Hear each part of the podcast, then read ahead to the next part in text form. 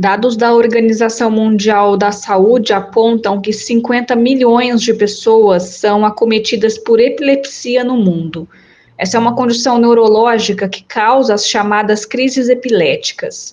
De acordo com o neurologista da Unimed Campo Grande, Nilson Moro, essas crises são descargas elétricas anormais dos neurônios, que são células que compõem o nosso cérebro. E a partir dessas descargas elétricas anormais, elas darão sintomas, que podem ser sintomas focais, em que o paciente movimenta o braço, tem uma alteração visual, uma sensação de cheiro anormal, ou às vezes uma manifestação mais importante, com desmaios e aquela crise tônico-clônico generalizada, que é a famosa convulsão. As causas da epilepsia, segundo o Ministério da Saúde, podem ser desconhecidas, mas existem fatores como lesão no cérebro, infecções como a meningite, abuso de bebidas alcoólicas e de drogas que podem levar ao distúrbio. O neurologista explica que o diagnóstico é clínico. O paciente procura o médico, o neurologista ou o médico capaz de fazer esse diagnóstico e através da sua descrição dos sintomas é feito o diagnóstico. A partir disso,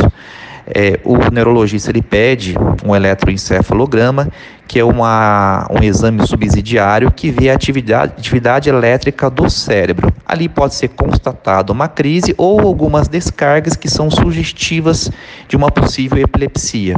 E também é feito um exame de imagem para saber se tem alguma alteração estrutural no cérebro que justifique essa crise convulsiva. Para evitar que as descargas elétricas apareçam, o tratamento envolve o uso de medicamentos que possuem essa função. Se eu não tenho descarga elétrica anormal ou que seja bloqueada pela medicação, o paciente não vai ter crise convulsiva.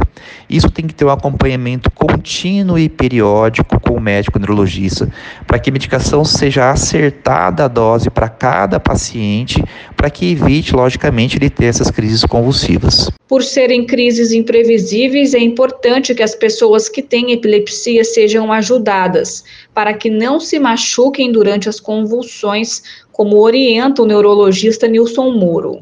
O que nós devemos fazer quando vemos um paciente tendo uma crise convulsiva ou uma convulsão forte? O ideal é você protegê-lo, evitar que ele caia, bata a cabeça, então você protege, principalmente a cabeça, segura ele para evitar ficar batendo a cabeça em algum lugar e espera essa crise passar. Tente contar o tempo de duração dessa crise e até o momento que ele despertar.